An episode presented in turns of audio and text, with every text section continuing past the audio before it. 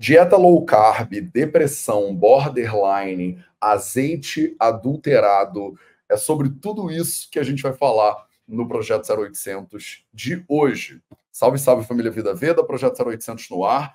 Hoje é o nosso Projeto 0800 episódio bota 894 aí, tá? É, e como sempre, né, como já é de costume, como já é tradicional aqui no Vida Veda, é, sábados são projetos 0800 que eu dou uma olhada nas notícias da semana. Semana passada eu nem fiz, cara. Semana passada eu nem fiz porque só tinha notícia bizarra. Então, era tudo Big Brother. Essa é, é a parada. Semana passada, 100% das notícias, até de medicina, de tudo, eram do Big Brother. Eu falei, ah, não vou, me recuso. Me recuso.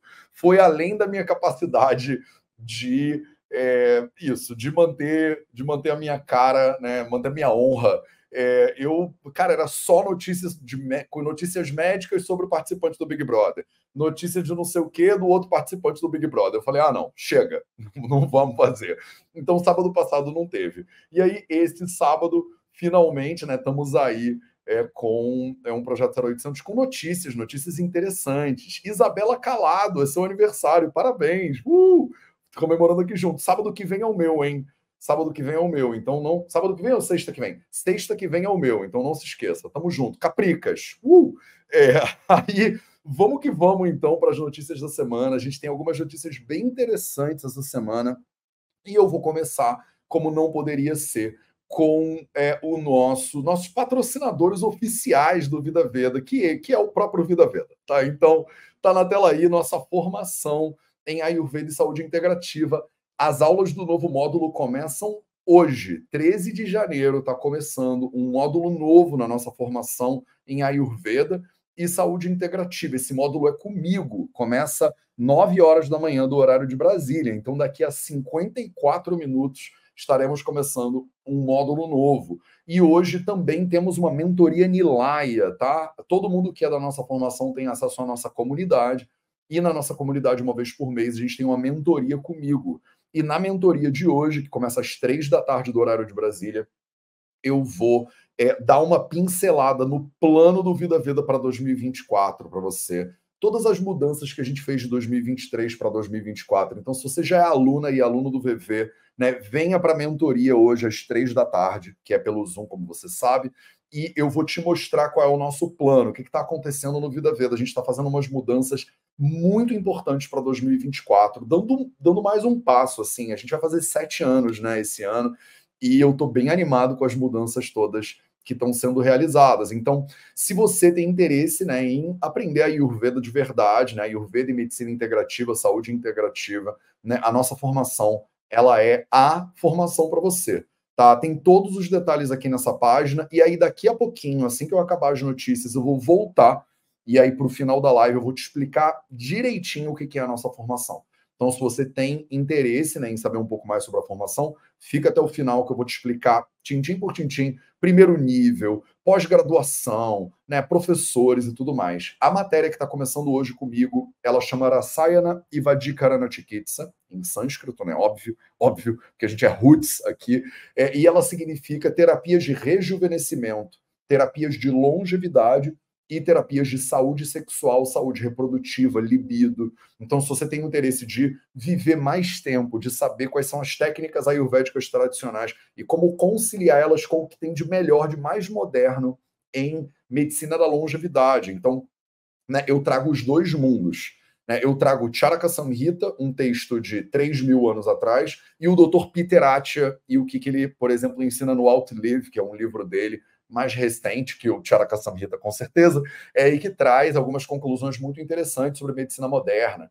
É, eu trago o Sushruta Samhita, que é um livro de dois mil anos atrás, e trago o How Not to Age, do Dr. Michael Greger, que é um livro que acabou de sair né, sobre ciência da longevidade. Né, eu trago é, o Ashtanga Hridayam, que é um livro de 1.500 anos atrás, com uma mão e com a outra mão né, o tempo de vida do Dr. David Sinclair, o Steve Horvath, que é um dos maiores pesquisadores de longevidade né, é, da atualidade. Então, quer dizer, esse módulo é sensacional. Né, se você tem é, o objetivo de entrar de cabeça no mundo da longevidade. porque eu trago a longevidade tradicional ayurvédica e a longevidade moderna, né? Como é que você pode rejuvenescer e viver né, mais tempo possível, com o máximo de saúde possível, e elas botam, sentam para conversar. E ao mesmo tempo, né, dentro desse mesmo módulo, a gente traz tudo que tem de melhor né, no Ayurveda de é, terapias afrodisíacas, né? ciência da reprodução humana, é, como aumentar a sua libido, e eu boto isso para conversar com o que tem de mais moderno, o que está saindo da USP agora, por exemplo, em medicina é, de reprodução humana. Beleza? No YouTube, primeiro link da descrição para você conhecer nossa formação. Se você se agilizar, você ainda consegue assistir a nossa primeira aula, que começa agora, às 9 horas da manhã do dia 13 de janeiro. Né? Minha segunda aula, ela vai ser só no dia 27 de janeiro. Semana que vem, dia 20, eu não dou aula porque eu vou estar no avião voltando para o Brasil. Eu estou agora em Porto Rico, né, visitando meu pai. Então, dia 27 eu já vou estar em casa e a gente tem o nosso segundo, nossa segunda aula. Então, se você por acaso precisar de um tempinho para pensar, você fala, cara, Matheus, hoje para mim não dá para decidir isso ainda não. E você quiser participar da nossa segunda aula, a partir da segunda aula, você ainda ganha presença suficiente para validar o seu módulo. Tá? Então, se você assistiu isso aqui ou está assistindo isso aqui depois do dia 13 e antes do dia 27, você ainda consegue fazer a sua matrícula na nossa formação e ganhar né, presença suficiente para validar esse módulo aí. Beleza? Então, é isso. Então, mais para frente, se você quiser, fica aí até o final, que eu vou voltar e vou te explicar direitinho o que, que é a formação em Ayurveda e Saúde Integrativa do Vida Veda, para você tentar entender se é para você ou se não é. Tem alguém aí na live que já está na formação? Manda, sei lá, sou aluno, sou aluna, aí só para eu né, poder tomar consciência de quem você é. Né? Se você já está fazendo o Videalaia, se você já curte o Videalaia, manda brasa. Fala aí que eu quero. Tô aqui com o Instagram e com o YouTube e tô atento a vocês. Ó, Bleed mandou eu, né? Então que bom. Mandem o seu eu, eu sou aluna que eu quero reconhecer você aqui publicamente também. Fico muito feliz sempre, porque é muito massa, né? As alunas do VV e os alunos do Vida Veda já assistem aula pra caramba, são super dedicados, têm aula, mas ainda vem aqui na live, né? Ainda querem se aprofundar em mais, né? Em mais coisa. Então, bom dia para vocês aí que são alunas e alunos do Vida Veda. É, e agora, vamos entrar de cabeça nas notícias. Fernando Musap começa hoje, que massa, que seja muito bem-vindo, vai ser animal. Que bom, que bom. Isabela quer entrar, Lorena Nascente já é aluna. Que bom, que bom. Tô vendo vocês aqui, ó. Turma Atma, Luciano Oriente, que bom. Então vamos que vamos, tá? A primeira notícia que rolou aqui que eu achei bastante interessante de trazer para vocês: magnésio. Saiba identificar os sinais da falta desse mineral no corpo. Eu não sei se você pegou, mas eu fiz uma lá. Deixa eu só ajustar a tela aqui para você, porque senão você não vai ver isso aqui direito, tá? Portal Terra aqui, notícia do Portal Terra para você. Magnésio, saiba identificar os sinais da falta desse mineral no seu corpo. É, você provavelmente já estava aí quando eu fiz uma live inteira sobre magnésio, né? Eu fiz uma live inteira sobre magnésio aqui para você. É, foi, sei lá, bastante live. Um vídeo inteiro sobre magnésio que eu comentei do Doutor Magnésio, diga-se de passagem. É, eu vou botar o link para esse vídeo aqui em cima no YouTube. Uh, e no Instagram não tem muito o que fazer. No Instagram não dá para buscar nada. O Instagram é uma porcaria. Por isso que eu falo para vocês virem para o YouTube para as lives, porque não tem como comparar. E sempre tem mais gente no Insta, né? Mas eu não consigo dividir minha tela, você não consegue ver o que eu estou mostrando. Enfim, tem muitas limitações. Mas no YouTube eu vou colocar o link aqui em cima do, da live do magnésio que eu fiz. Então você pode saber tudo sobre magnésio. Mas esse link aqui, né, dessa matéria sobre magnésio, ela está no, no, aqui na descrição desse vídeo no YouTube também, tá? Então é, eles falaram com o Vishan Vitlani, né, que ressalta que a deficiência de magnésio pode levar a sintomas como fraqueza muscular, problemas cardíacos. Eu falei já disso tudo para você. Ele deu uma entrevista para o jornal O Globo, né? É, explicou basicamente o que, é o magnésio, é, falou de alguns sintomas clássicos, né, como cãibra, enxaqueca, formigamento, fraqueza e letargia, zumbido no ouvido e náuseas, que podem ser consequências de é, é da pessoa estar tá deficiente de magnésio. Uh, eles falam sobre alimentos que são ricos em magnésio, e aí essa é a hora que todo mundo pira e fala, mas os alimentos, não sei o que, o solo, sei o que, aquela coisa, né? Do, não tem mais magnésio, parece, no mundo. Só tem magnésio na indústria farmacêutica agora. Mas não é verdade, tá? Você consegue suplementar magnésio né, o suficiente e você consegue ter uma dieta né, que equilibra o magnésio do seu corpo, tá? Obviamente que pessoas que estão interessadas em né, vender cápsulas de magnésio óbvio, vão te dizer que se você não tomar uma cápsula de magnésio, meu irmão, não tem jeito, né? Você vai morrer. Mas a gente sabe que isso não é verdade, né? A natureza ela não é burra assim. Deus né? Deus não está aí né, brincando em serviço. Então, vegetais de folhas verdes, como espinafre, couve, acelga, alface, são excelentes fontes de magnésio. Grãos integrais, como aveia, quinoa, arroz integral, produtos integrais de forma geral, né, são ricos em magnésio. É peixe, salmão, atum e cavala são ricos em magnésio. Bananas são ricas em magnésio também, né, em potássio. De acordo com a tabela de composição de alimentos do Conselho Nacional de Nutricionistas, não, é só o Matheus, um doido que estuda na Índia, não, hein? Conselho é, Nacional de Nutricionistas fala quais são os alimentos mais ricos em magnésio. Eu falei tudo isso para vocês na live de magnésio. Tá? Eu expliquei tudo isso, mostrei tintim por tintim mas não custa revisar, né? Gergelim, linhaça, castanha de caju, feijão fradinho, feijão preto, tudo isso tem magnésio. Se você consumir de todos eles o suficiente, né? É isso. Tá link na descrição aqui para você. E aí vamos para a matéria mais polêmica da live de hoje. Vamos a matéria mais polêmica da live de hoje. Vamos! Médico e autor de livro dá oito motivos para você aderir à dieta low carb, tá? Então, começando a polêmica da live. Dieta low carb, Matheus. É para fazer ou não é para fazer, né? Para José Carlos Souto, autor de Uma Dieta Além da Moda, low carb oferece resultados duradouros, veja detalhes. Né? Então, tá aqui o figuraça, não o conheço pessoalmente, mas teria o prazer de conhecer. Dieta low carb é a redução de carboidratos na alimentação. Low é pouco, carb, carboidratos, né? uma excelente estratégia para quem almeja perder peso em pouco tempo. Esse é o argumento do autor. E aí ele fala sobre, né, na entrevista que ele fala sobre como tem mil benefícios da dieta low carb. Redução do apetite, maior perda de peso inicial, diminuição da gordura visceral, melhora nos níveis de triglicerídeos e HDL, mais controle do diabetes com menos remédios, redução da pressão arterial. Isso aqui salva todo mundo e mais um pouco. Eficaz contra a síndrome metabólica, diga-se de passagem, estilo de vida sustentável, porque não é uma dieta, né? Esse é o argumento. É um jeito de você basear né, a sua nutrição em peixes, aves, carnes, ovos, vegetais, frutas de baixo açúcar, laticínios e oleaginosos, que são facilmente encontrados em feiras, açougues e supermercados. Então, não tem nada aqui no low carb, é, esse é o argumento do autor, que não seja difícil de encontrar.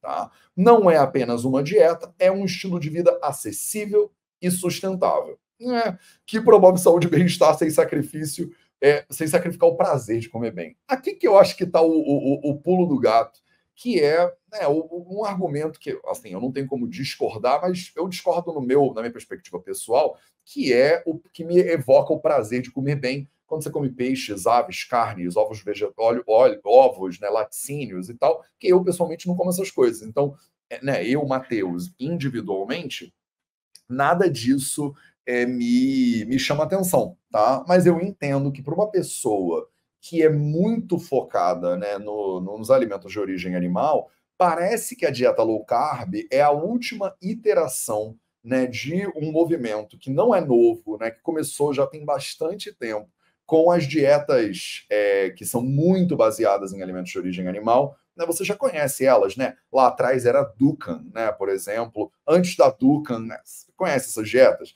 Né? Antes da Dukan teve um carinha que fez uma dieta muito louca, que uma galera aderiu. Depois o cara foi processado, porque a dieta dele gerava mais doença, um instituto, enfim. E aí a gente vem né, numa tentativa de buscar dentro desse universo do Dukan, né, dos alimentos muito, muito, uma dieta muito focada em alimentos de origem animal, né, como é que você faz esse troço funcionar? Passamos pela cetogênica, e aí agora o nome, né, que parece que encaixou, ou pelo menos está encaixando para esse momento, que não tem 10 anos que a gente já ciclou por muitos nomes diferentes né, do, do, do mesmo conceito, né? É, é o low carb, né, que parece que é isso. Né? Eu não sei se você está nesse partido, se você ama low carb, se você faz a low carb. Eu não sei se você é contra a low carb. Me deixa aí né, no, no, nos comentários o que, que, você acha, né? Se você segue algum padrão de dieta, se low carb salvou a sua vida, se low carb realmente é um problema para você. Mas eu vou colocar para vocês aqui do YouTube, né? Depois da que eu gravar ao vivo, porque eu não consigo fazer isso ao vivo, eu vou botar aqui em cima um vídeo da nutricionista Samara Dias, que tem um vídeo dela aqui no meu canal do YouTube, que ela gravou uma palestra que ela gravou para o Congresso Vida Veda de Medicina Integrativa, nosso querido Convida que foi ao ar agora, no ano passado, uh, em outubro né, do ano passado. E ela fala sobre você não fazer uma dieta low carb. Então parece que existe um conflito, né? É existe um conflito aí da nutrição moderna, né? Pessoas que puxam é, para um lado, pessoas que puxam para o outro. Médicos que eu respeito bastante, como por exemplo o Dr. Andrew Huberman, que agora está é, famoso para caramba, né? Do Huberman Lab, e ele fala que ele adora os carbs dele, né? Eu, eu vi uma palestra com ele ontem, que ele estava falando, cara, eu adoro meus carbs, né? Mas tem uma galera que se encontrou nessa restrição de carbs, né? E tem uma galera que fala, cara, Matheus, não dá, né? O ser humano evoluiu para comer carboidrato. Todo mundo concorda em alguns pontos básicos, né? Que nós não deveríamos comer esses carboidratos ultraprocessados. Isso é fato. Mas daí a você tirar frutas, por exemplo, da sua dieta, né? daí a você é, condenar né, carboidratos que são integrais e parecem ser naturais, pelo menos dos últimos 10 mil, 20 mil anos do ser humano, para você tentar voltar, né, forçar essa volta do paleolítico, que teve esse momento também né, de chamar essa dieta de paleo, né, e agora, de novo, já deu uma sumida esse nome. Então, é, tem essa discussão aí. Eu não sei de que lado que você tá, né, dessa discussão. Acho que o interessante, efetivamente, é você se informar né, dos dois lados e tentar entender como é que você pode aprender né, com os dois espectros, digamos assim. E o que eu acho mais incrível é o que, que os dois lados dessa discussão têm em comum. Né? Porque é claro o que, que os dois lados dessa discussão têm em não comum. Né? Se você pegar uma outra versão disso aqui, que era a dieta paleolítica, por exemplo, que era zero paleolítica, né? Eu não sei se era ou se ainda é, se as pessoas ainda estão fazendo esse troço, mas ela foi muito é, questionada né, cientificamente, porque ela não tinha nada a ver com paleolítico. Mas tinha, tem alguns elementos que são bastante interessantes desse, dessa perspectiva é, alimentar, por exemplo, a diminuição dos alimentos ultraprocessados. Né? Então, se você pegar o guia alimentar para a população brasileira, você vai ver lá você devia evitar né, os processados e eliminar os ultraprocessados da sua dieta. O guia alimentar para a população brasileira, ele não é low carb, paleo, vegan, ele não é nada disso. Ele não é whole foods plant-based, ele não é nada disso, né? Que são palavras e terminologias que meio que estão na moda agora. Mas ele fala, você devia eliminar né, e evitar os ultraprocessados e processados respectivamente. Então, isso aí está lá. É, os laticínios, por exemplo, são um grande lugar de discussão tem muito, tem um lado muito bom né, da, da, da discussão, e os paleolíticos estão desse lado da discussão que os veganos também estão, que é ninguém deveria tomar nada de origem láctea. São categóricos, né? No caso, somos categóricos, porque eu estou desse lado da discussão sem dúvida nenhuma. Agora, tem a galera do low carb que diz: não, laticínios são tão é de boa. É de boa porque é gordura, né? E gordura, quanto mais gordura, melhor.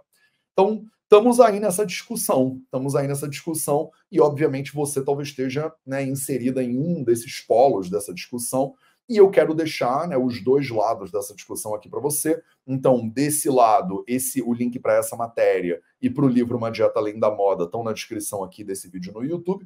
E eu vou colocar aqui em cima, vou linkar para você né, o vídeo da Samara Dias, né, a palestra da Samara Dias sobre por que você não deveria fazer uma dieta low carb. Combinado?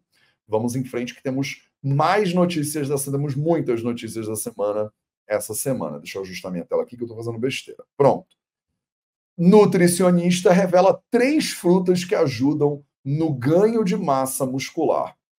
Eu sempre torço meu nariz quando eu vejo uns negócios desses, porque eu acho meio forçação de barra, né? Será, Matheus, tem fruta aqui, né? Porque a gente sabe o que, que é muito fundamental para o ganho de massa muscular. Dois elementos são fundamentais para o ganho de massa muscular. Realização de atividade física com né, estímulo à hipertrofia, estímulo à síntese proteica. Então você tem que pegar coisas pesadas, né? Não adianta. Senão você não vai ficar saradinho que nem um amigo que está comendo banana aí na tela, não. Né? O amigo saradinho comendo uma banana, né? É só porque ele está comendo a banana que ele está sarado? É claro que não é, né? Esse aí, então, eu não sei nem se é só a banana que ele está usando, não. Tem cara que ele está usando mais coisas, além da banana, mas beleza, tá tudo certo. É, talvez você né, possa se beneficiar de comer uma banana, não tem problema nenhum. Mas você tem que fazer atividade de hipertrofia muscular. Então não entra numa de que você vai comer banana e você vai bombar, né? Porque orangotangos, Matheus, comem banana e orangotangos são sarados. Então, se eu comer banana, eu fico sarado também? Dificilmente, tá? Dificilmente. É, a outra coisa que você precisa é bater a quantidade de proteínas que você precisa. Seu corpo vai estimular a síntese proteica, ele tem que pegar proteína de algum lugar. Então, a gente sabe que você tem que ter uma dieta né, rica em proteína, essas proteínas podem ser de origem vegetal ou de origem animal, e você tem que ter uma rotina de atividade física que estimule a síntese proteica, quer dizer, hipertrofia muscular, musculação, bombar, levantar peso, ferro, né, como em bom português aqui para vocês. Então, a ideia de que a Renata Branco, a Nutri, indicou um trio de frutas para reforçar os músculos, né, não pode né, parecer para você que ela está dizendo come um bando de fruta que você vai ficar saradão. Não é isso, tá? Não é isso, mas beleza. Ela fala dos benefícios da melancia em primeiro lugar, maravilhosa, né? As pessoas achavam que melancia era só água, né? Antigamente o pessoal falava, comer melancia, isso é só água. E não é, né? Melancia é uma fruta sensacional que você tem que tomar cuidado para não comer demais, tá? Se você, como eu, né, exagera de vez em quando a melancia, você pode chegar num ponto que você vai se contorcer de cólica estomacal. Não sei se já passou com você, já passou comigo, porque eu era exagerado lá na Índia e eu comia, eu metia uma melancia inteira no café da manhã. Inteira, inteira, tá? Melancia, fatiava, mandava brasa. E eu já passei muito mal comendo grandes quantidades de melancia. Então, fica aqui né, o cuidado para você. Uh, banana, óbvio, banana reconhecida, uma fruta popular e querida entre os praticantes de atividade física, né? Por quê? Porque ela é rica em carbs. Então, a galera do low carb pira, né? Mas, enfim, aqui estou te mostrando só pra você ver que existe uma discussão na nutrição. Não é né, só um lado nem só o outro lado. É bom você se informar de todos os lados, né? É uma excelente opção de pré-treino ou pós-treino. A banana é fonte de potássio que a gente perde no suor, é essencial para regular a contração muscular e prevenir câimbras, complementou nossa querida Branco. E o abacate? Né, o abacate que aí a galera do low carb adora, né? E a galera do vegano adora. E a galera do palio, não sei, mas talvez adore também. Então, assim, o abacate eu acho que é, é hors né? Todo mundo gosta de um abacate, né? Você gosta de abacate? Eu não, não preciso nem falar, né? Meus olhos já estão brilhando aqui. Pegar, fazer um guacamolezinho, que isso, é bom demais. Menor quantidade de carboidratos, rico em gorduras saudáveis, ajuda na, na saciedade, né? Por causa das gorduras, importante para a função intestinal. Ela é rica em fibras, potássio, sódio, magnésio, um bando de vitamina, fitosteróis, glutationa, né, que é um poderoso antioxidante, vitamina E, quer dizer, abacate é, é vida, né?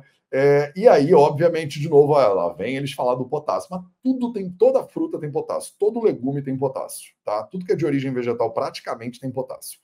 E aí, beleza. Então, falamos aqui três frutas foram reveladas, né? É, para te ajudar no ganho de massa muscular. Fiz todas as minhas observações sobre como você. Toma cuidado, né? Toma cuidado com essa ideia de que você vai comer um monte de melancia e vai bombar, né? Vai bombar na academia. Dificilmente, tá? Dificilmente você vai. É, vamos para a próxima? Vamos embora. Então, uh, mudando um pouquinho de assunto, né? E agora falando um pouquinho sobre o Janeiro Branco. Eu não sou. Eu não sei lá, eu não embalei tanto na coisa do Janeiro Branco. Eu estou sendo honesto contigo, porque eu normalmente eu valorizo bastante esses meses, né? É, a coisa do, sei lá, setembro amarelo. A gente falou muito sobre depressão, ansiedade, prevenção ao suicídio. Outubro rosa, faz, fizemos um mês inteiro, e normalmente, tradicionalmente, fazemos um mês inteiro de saúde feminina, falo com um monte de ginecologistas e tal. É, novembro azul, saúde masculina e tal e tal. Janeiro branco, eu não sei, eu tenho.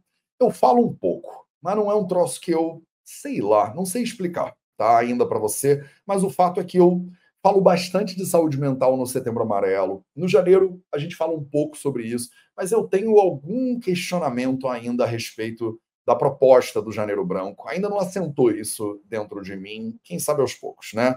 É, mas o fato é que tem aqui, né? G1 de Mogi das Cruzes e Suzano. Ao menos quatro cidades do Alto Tietê têm programação do Janeiro Branco, que tem foco na saúde mental. Ele é um mês, para vocês que não sabem, nunca ouviram falar do que, que é a proposta né, do Janeiro Branco, é focar é, o mês de janeiro, assim como tem, acabei de falar, né? Setembro amarelo, outubro rosa, novembro azul. Também acho bem esquisita essa coisa do rosa para a saúde feminina e do azul para a saúde masculina, mas a gente, como sociedade, escolheu essas cores aí, né? É... Em janeiro, a gente fala sobre saúde mental. Tá? E aí eles pegaram a cor branca, que é uma cor de jaleco, é uma cor de hospital psiquiátrico. Eu acho que é por isso que eu, que eu tenho uma resistência. Eu estou descobrindo isso ao vivo aqui com você, a minha resistência. É, essa coisa do branco e saúde mental, não sei, para mim me dá uma, uma certa crise de é pessoal, tá? Eu não estou falando publicamente contra o Janeiro Branco, não é isso. Tanto que eu estou trazendo uma matéria aqui para você se informar. Mas eu não sei. Eu não sei se o branco, se a comunidade médica, se os hospitais são né, a cor que é melhor conectada com uma busca de saúde mental. Será que não deveria ser, sei lá, janeiro verde, né? Falando das florestas, sabe? Tipo, vai fazer um passeio na floresta, né? Vai voltar para a natureza. Se você for entrar no meio do mato, branco é a cor menos comum que você acha na natureza, sabe? Tipo, branco me parece uma cor meio artificial, uma cor meio hospitalar. Eu acho que essa talvez seja o meu o meu dois minutos que eu tenho com o branco, do janeiro branco. Acho que estamos entendendo isso aqui junto. Estou fazendo sessão de terapia com você ao vivo aqui no, nas redes sociais, porque essa sensação que eu tenho, eu acho. Eu nunca tinha botar, posto um nome nela mas a sensação que eu tenho é que o branco ele não me lembra saúde mental.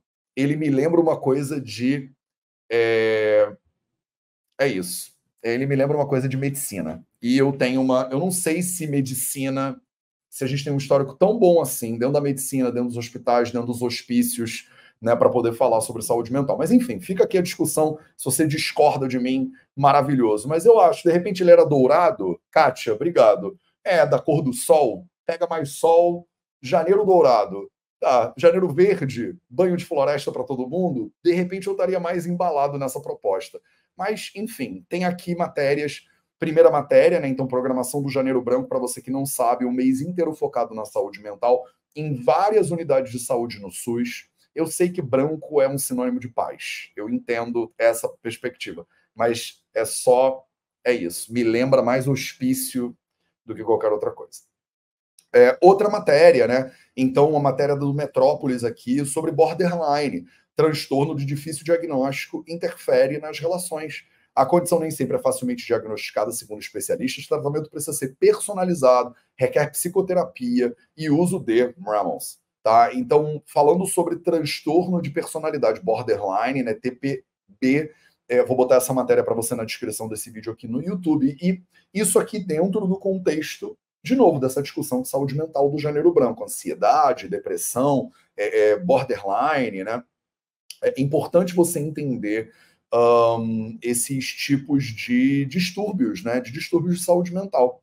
E esse é um daqueles meses né, do ano que a gente para para olhar para isso. Borderline é um padrão de personalidade que se mostra diferente da maioria das pessoas de um modo geral, esses indivíduos vivem relacionamentos intensos e instáveis, com características impulsivas, rompantes, oscilações de humor muito bruscas e intensas, explica Ricardo Jonathan Feldman, que atua como psiquiatra e professor de pós-graduação em residência do Hospital Albert Einstein, além de ser fundador do Centro Feldman de Saúde. Ele explica como é que faz o diagnóstico do borderline, ele explica sobre outros sintomas né, é, dos, do, do, borderline, como diferenciar esses sintomas de sinais em decorrência do efeito de drogas ou mesmo problemas de identidade que são comuns na infância e na adolescência. É um negócio que uh, as pessoas é, confundem demais, né? É a mesma coisa do, do da síndrome de é, é déficit de atenção e hiperatividade, que hoje em dia está é super diagnosticada, né? Ou hiper diagnosticada, ou mais diagnosticada do que muitos sugerem que deveria ser.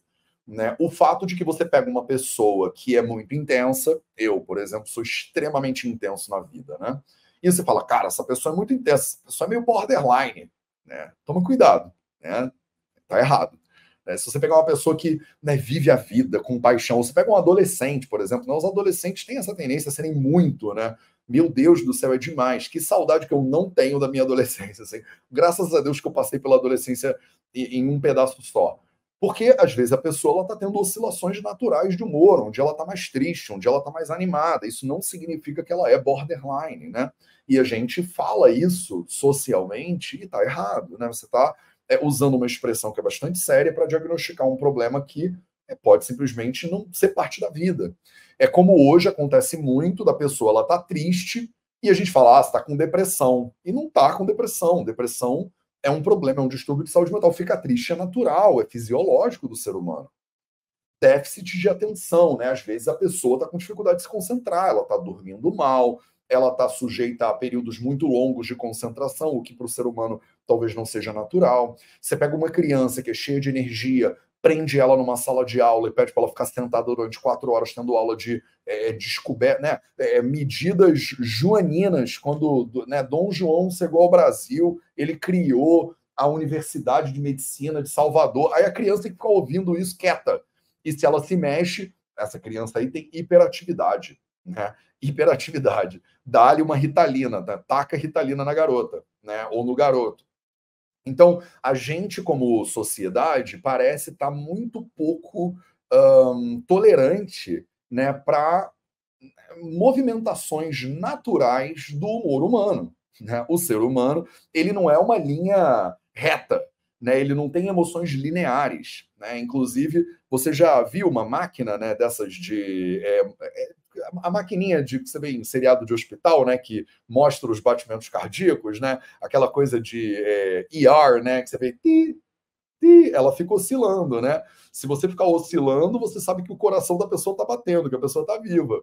É, qual é o sinônimo, né, naqueles seriados de médico, é que a pessoa morreu? É aquele pi, é uma linha reta, né? Então, o ser humano, ele não é esse equilíbrio todo, ele não é essa linha reta toda né, um ser humano em linha reta, um ser humano em equilíbrio pleno, ele provavelmente morreu. Tá? O ser humano é um bicho que oscila. Né? Na visão do Ayurveda, a gente fala dos doshas, né? e os doshas são é, proxy para o entendimento de como o ser humano efetivamente oscila ao longo do dia, ao longo da noite, ao longo da vida, ao longo da, das idades, das estações. Né? Você não vai ser completamente estável ao longo da sua vida inteira. Então, toma cuidado para não pegar uma pessoa que oscila como um ser humano naturalmente oscila e chamar ela de borderline, chamar ela de hiperativa, é, achar que ela tem algum problema. Né? Você pegar um ser humano que naturalmente oscila, ou uma criança que é naturalmente hiperativa, porque elas têm muita energia e deveriam estar brincando no playground e não, de repente, tendo aula de, é, sei lá, revolução farroupilha, né? E aí você fala, ela não consegue ficar sentada, taca ali um remédio para que é tal facho, né? Acalmar, né? Então, é importante vocês entenderem, muitas vezes, potencialmente, a gente está hiperdiagnosticando doenças que, na verdade, não são doenças, são o ser humano ficando triste.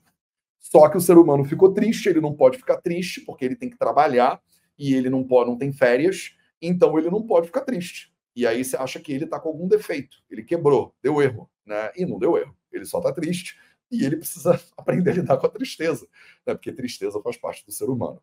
Tá? Então, só fazendo uma diferenciação aqui que eu acho que é importante para você, porque borderline é um transtorno, né? é uma doença de saúde mental, é importante ser diagnosticada e tratada devidamente. Só que você, que fica muito animada é, numa época do ano e depois fica bem desanimada em outra época do ano, não necessariamente é borderline, tá bom? Vamos em frente é, falando ainda do janeiro branco, né, dessa atenção que a gente quer dar em janeiro para é, saúde mental, Natal é a capital com maior número de adultos diagnosticados com depressão do Nordeste, aponta a pesquisa. Eu nunca imaginaria isso. Olha que interessante, né? Tipo, Natal, eu amo Natal, é uma cidade maravilhosa. É a cidade é, com a maior é, taxa de adultos deprimidos de todo o de toda a região Nordeste. É, e aí vou botar isso aqui para você, essa matéria do G1 Rio Grande do Norte, para você dar uma olhada. Né? A capital potiguar registrou um percentual de 13% dos maiores de 18 anos, cerca de 117 mil pessoas em Natal é, apresentam depressão. Isso aqui é uma é, é um problemaço, né? Tipo, a gente falou já bastante de depressão, tem vários vídeos sobre depressão, como é que tá a depressão na visão do Ayurveda, né? Ansiedade e tudo mais. Mas olha que loucura, né? Essa doença afeta mais de 300 milhões de pessoas em todo o mundo, né? De acordo com a Organização Pan-Americana de Saúde, né? Deixa eu botar isso aqui de um jeito que você enxergue melhor no YouTube. Deixa eu ver se consigo aumentar essa tela para cá. Pronto. 300 milhões de pessoas em todo o mundo sofrem, né, ou têm diagnóstico de depressão. Tá? Em 2023, a capital potiguar registrou um percentual de 13%, 13,2%, já falamos. O que, que é importante aqui? Um crescimento de 1,4% de diagnóstico em dois anos. Então, não só as pessoas são muito. tem, tem muito diagnóstico de depressão né, em Natal, como é, esse diagnóstico está aumentando. Tá? Ele está aumentando, o que é preocupante. Segundo a pesquisa, no passado, as mulheres representavam a maior porcentagem, correspondendo a 17,3% dos casos, dos casos, enquanto homens eram 8,5% dos diagnósticos de depressão. Foi significativo em outras capitais do Nordeste, como Fortaleza e Ceará. É, e aí eles né, botam algumas ideias aqui para fatores para o aumento desses diagnósticos. Né? É, tem alguns fatores que ajudam a entender o aumento ela considera que atualmente tem uma procura maior por atendimentos terapêuticos em função de uma maior conscientização sobre saúde mental. Então, olha que interessante, a proposta aqui não é que as pessoas estão mais deprimidas hum, apenas, mas que elas estão mais diagnosticadas com depressão. Você entende a diferença disso? É diferente. Muita gente está deprimida e muita gente está diagnosticada com depressão. Você pode ter 10 pessoas com depressão e 5 pessoas com diagnóstico. Porque se a pessoa não vai ao médico, não procura ajuda, ela não recebe o diagnóstico. Historicamente, é, existia um tabu muito grande de fazer terapia, por exemplo. Fazer psicólogo, né? Como a gente fala, é, existe um tabu muito grande contra fazer psicólogo. Né? Ah, tô indo no psicólogo. Por quê? Aconteceu alguma coisa? Né? Você tá tudo bem com você? Né? Não, tipo, tá, não tá tudo bem, porque eu sou ser humano, o planeta tá um caos, aquecimento global, guerra três guerras ao mesmo tempo, não está tudo bem. Preciso trocar uma ideia aqui com a psicóloga, mas é natural não está tudo bem, né? Porque o mundo está louco. Então, eu vou ao psicólogo, né? E aí a gente tem, né, gerações muitas vezes também mais antigas, é, né, geraram um estigma gigantesco Estou querendo apontar o dedo para gerações mais antigas, mas era, foi assim que eu fui criado pelas gerações mais antigas. Né? Falava se você fizer psicólogo, você é maluco, né? Essa coisa do homem não pede ajuda, você tá muito frouxo para o meu gosto, Matheus, fazendo psicólogo, né? Porque homem, né, segura, respira fundo, estufa o peito e vamos em frente. E hoje em dia a gente já está né, relativizando essa masculinidade, né, essa coisa do homem, né, que não pede ajuda, não chora e tudo mais. Então, homens estão procurando mais ajuda e, por consequência, obviamente, mulheres também estão procurando mais ajuda. Então, eles sugerem aqui, né, a Sara Oliveira, que é preceptora psicóloga do Instituto Santos Dumont, ela está sugerindo que a pandemia gerou mais permissão nas pessoas para pedirem ajuda. Tá? A gente também tem fatores contextuais, nossa história de vida, nosso contexto social, socioeconômico, conhecimento, de saber que você pode buscar ajuda. Tudo isso tem um peso muito importante. O aumento desses números, apesar de poder chocar, ao mesmo tempo significa que as pessoas estão buscando mais ajuda. Então, né, talvez um, uma, uma pitada de positividade aqui né, nessa leitura por parte desse artigo aqui, que está dizendo: olha, não só é, isso está sugerindo que as pessoas estão mais deprimidas, isso está sugerindo que as pessoas que estão deprimidas estão procurando mais ajuda, estão sendo mais diagnosticadas, o que pode ser bom, tá? Se você quiser, é, vou botar o link na descrição desse vídeo aqui, né, para você dar uma lida. Se você é do Nordeste ou é do Rio Grande do Norte, né, fica aqui a dica. Se você não é, também se informe, porque é importante, né? Um, é isso, é importante a gente aprender com os ensinamentos lá dos nossos queridos é, dos nossos queridos brasileiros do Rio Grande do Norte. Então vamos em frente, vamos em frente. Mais uma notícia muito interessante que eu peguei aqui da Agência Brasil. Ministério da Saúde distribui novo medicamento para pacientes com HIV. Eu tenho recebido uma série de perguntas quando eu abro caixinha nos stories, né? É sobre tratamento de HIV né? É paciente com HIV, como é que um paciente com HIV, né, um paciente positivo, ele faz né, a gestão do HIV, como é que o Ayurveda pode ajudar. Eu não fiz ainda nenhuma live. Não, eu fiz sim.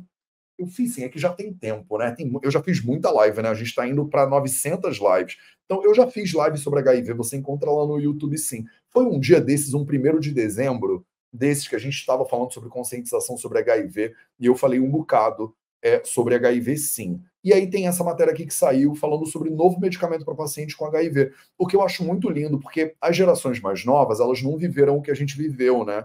É, a galera que nasceu na década de 80 para trás, é, viveu a década de 90.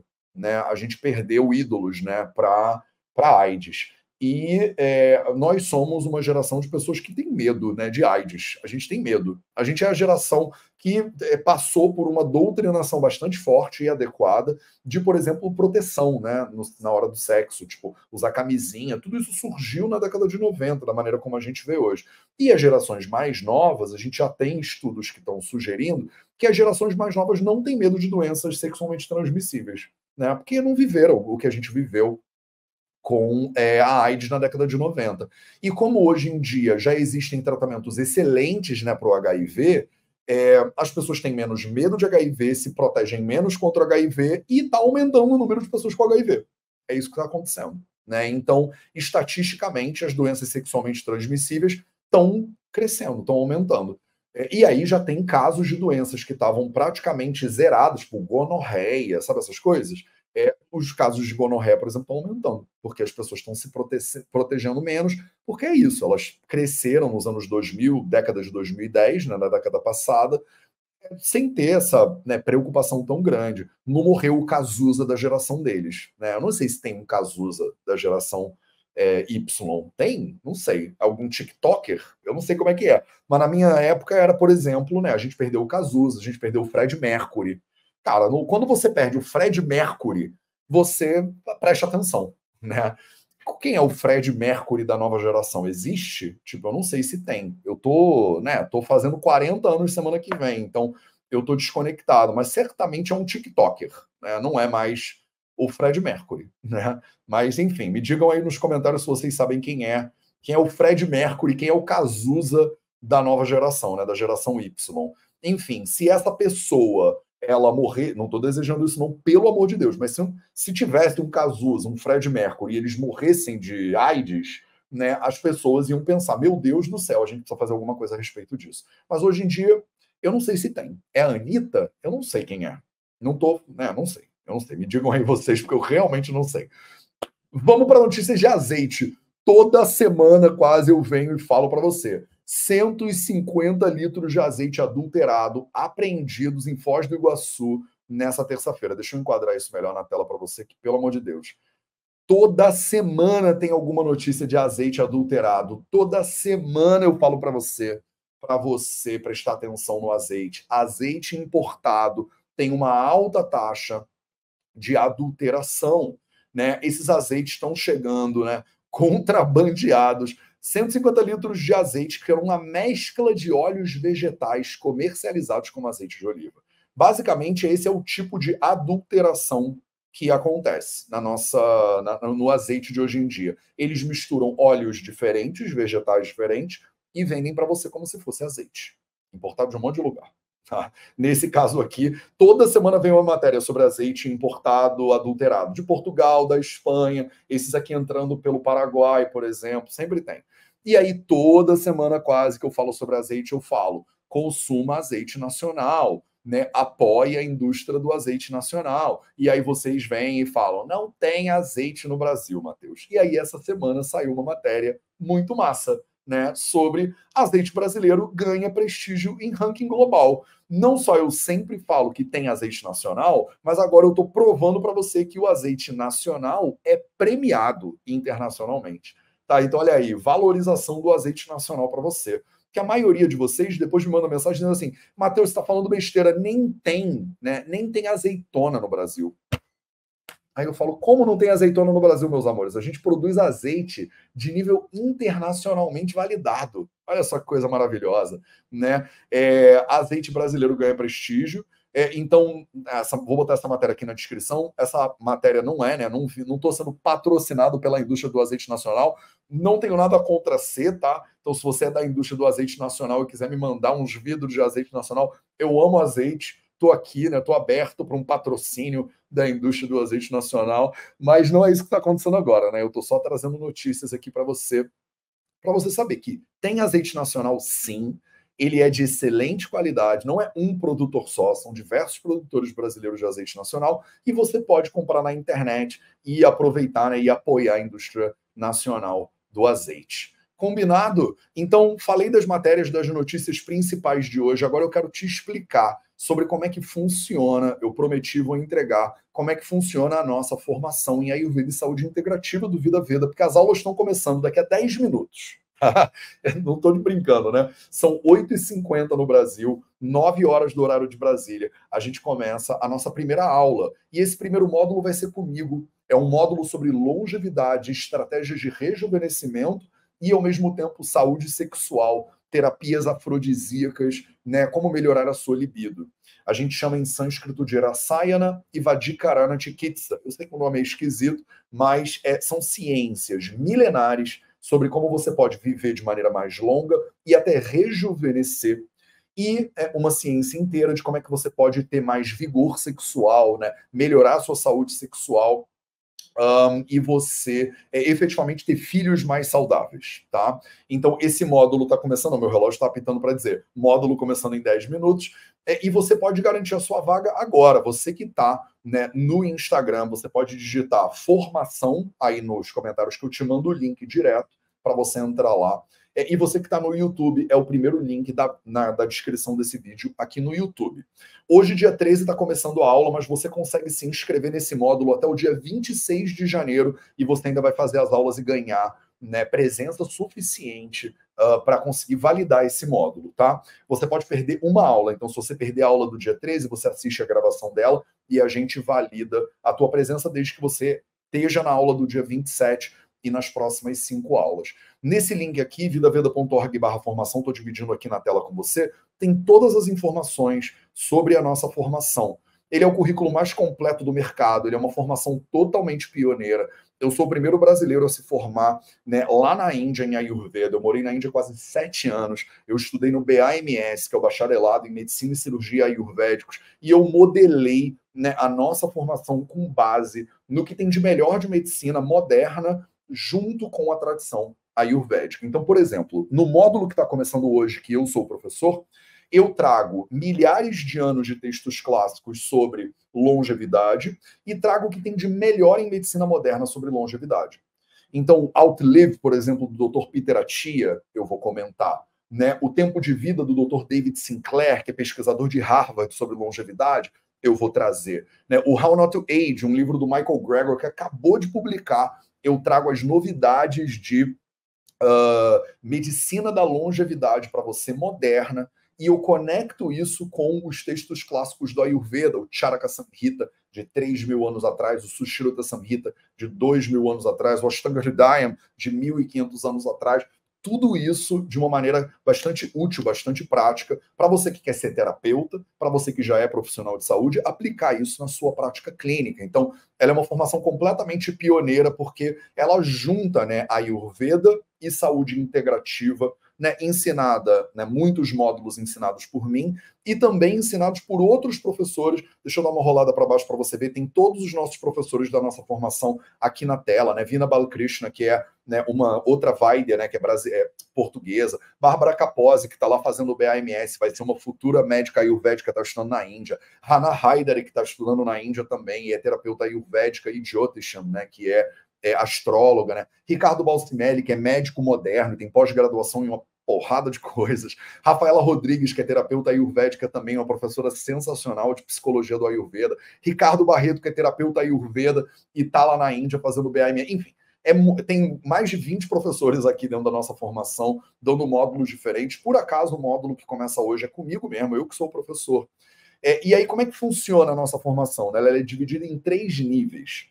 O nível 1, que dura 18 meses, um ano e meio, e que tem 409 horas de duração. Então, ele tem carga horária de pós-graduação. E no futuro, a gente está buscando uma validação desse primeiro nível como uma pós-graduação. Eu chamo ele de certificado em Ayurveda e saúde integrativa. Então, tem aqui explicando bonitinho todas as matérias que você vai ter né, no nosso nível 1.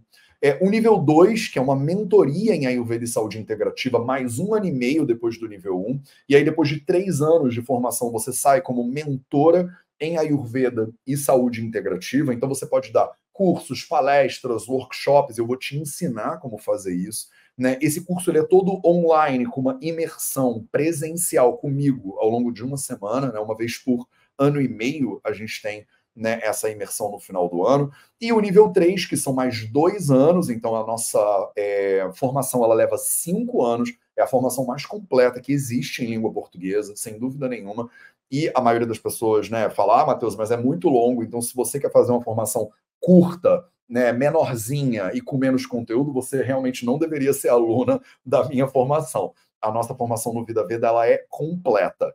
Né? Então, no nível 3, você sai como terapeuta em Ayurveda e saúde integrativa. Então, você vai saber fazer todas as terapias do Ayurveda, você vai saber né, fazer uma avaliação de um paciente, você vai entender como é que monta, por exemplo, uma base terapêutica ayurvédica, né, estando do lado de um Vaidya, né, de um médico ayurvédico, né, te assessorando. Então, você não sai do nível 3 ainda como uma médica ayurvédica, porque não dá tempo, né? Mas se você continuar com a gente, no futuro, a gente ainda vai lançar um nível 4, que é efetivamente o um nível que vai ser o Vaidya, né? Que vai ser o médico ayurvédico. A gente ainda não tem validação para isso, mas algum dia a gente chega lá. E aí, quem sabe você já não embarca nesse barco hoje, e quando a gente chegar lá, você já vai estar com a gente. De novo, todas as matérias do nível 3 estão aqui no ar para você. Você pode fazer outras disciplinas que são eletivas, estágio presencial prático lá na Índia. É, se você se inscreve no Vidyalaya, você ainda tem acesso ao Invicta, que é nosso curso prático de Ayurveda, ao Nilaya, que é a nossa comunidade de estudos continuados em Ayurveda, e ao nosso certificado em casos clínicos. Eu dou isso tudo de bônus ainda para você. E esse ano a gente está começando a. Estamos inaugurando um modelo de contribuição que eu chamo de contribuição, que a gente chama né, na nossa comunidade de contribuição consciente. Então, botei aqui, né? Você tem acesso ao Invicta, ao Nilay, ao certificado em casos clínicos, a mentoria Nilay, e a gente faz um modelo que a gente chama de contribuição consciente. A contribuição consciente é o seguinte: eu acredito na capacidade da nossa comunidade de se autogerir. Assim. E eu espero que você saiba que tudo que a gente faz no Vida Veda só é possível graças aos nossos alunos e alunas que contribuem para a existência do Vida Veda.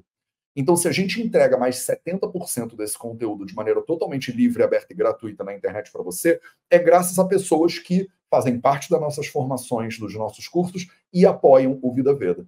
Então, a Sou Rafaela, por exemplo, está falando, estou fazendo o Invicta, Matheus. Então, graças a Rafaela fazer o Invicta, eu consigo vir aqui fazer live para você e distribuir esse conteúdo de maneira gratuita. Então, quando você se inscreve num curso do Vida Veda, você apoia a existência do Vida Veda. Se você se inscreve no Invicta e apoia com, sei lá, 40 reais por mês, mais ou menos, se você se inscreve no Ilaya e apoia com uns 150 reais por mês, mais ou menos, ou se você se inscreve num Vidyalaya na nossa formação e apoia com uns 300, 400 reais, mais ou menos, você apoia todos os trabalhos, a missão do Vida Veda, as ONGs que a gente apoia, tudo que a gente faz, basicamente, é graças ao seu apoio. Então, não só essa formação é a mais completa que existe em língua portuguesa, como a gente tem um modelo de contribuição consciente. Se você ligar para mim e você disser assim, cara, Matheus, eu quero muito, meu sonho é fazer a formação, mas eu não tenho dinheiro, a gente não vai deixar você de fora. Esse é o meu compromisso que em 2024 eu estou dando esse passo. Esse passo gera uma insegurança braba na gente. Eu não sei se você imagina como é que é isso, porque todo mundo me diz que vai dar errado fazer isso. A verdade é essa.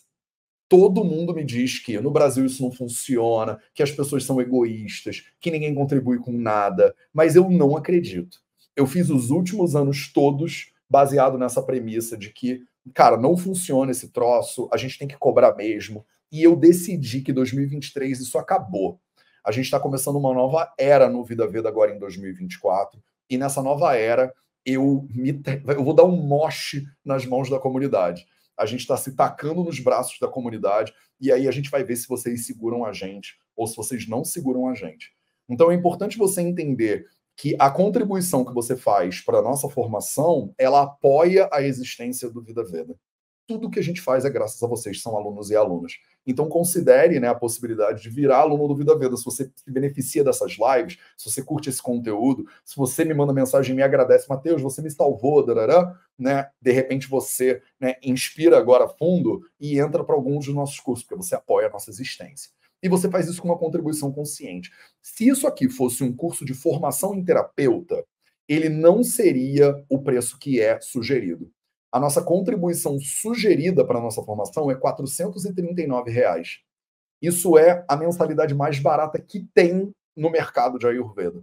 Todas as outras formações são de 500, 600 reais para cima.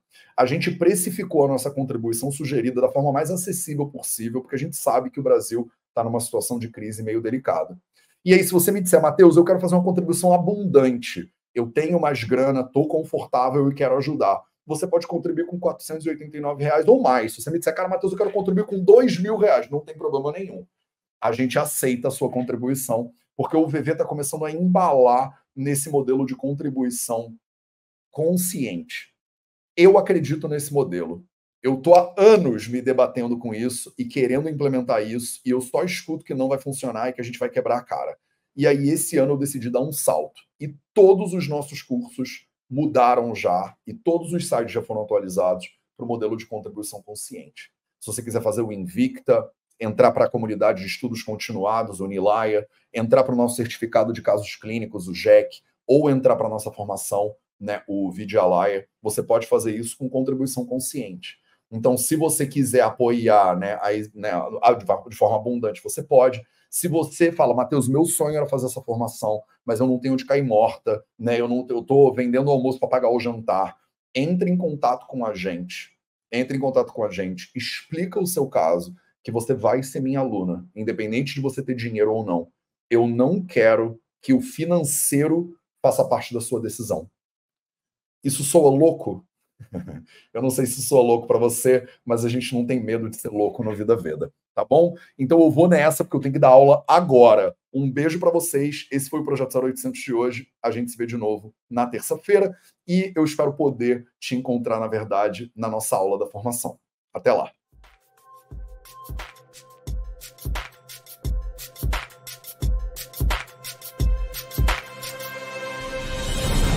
Three, two, one.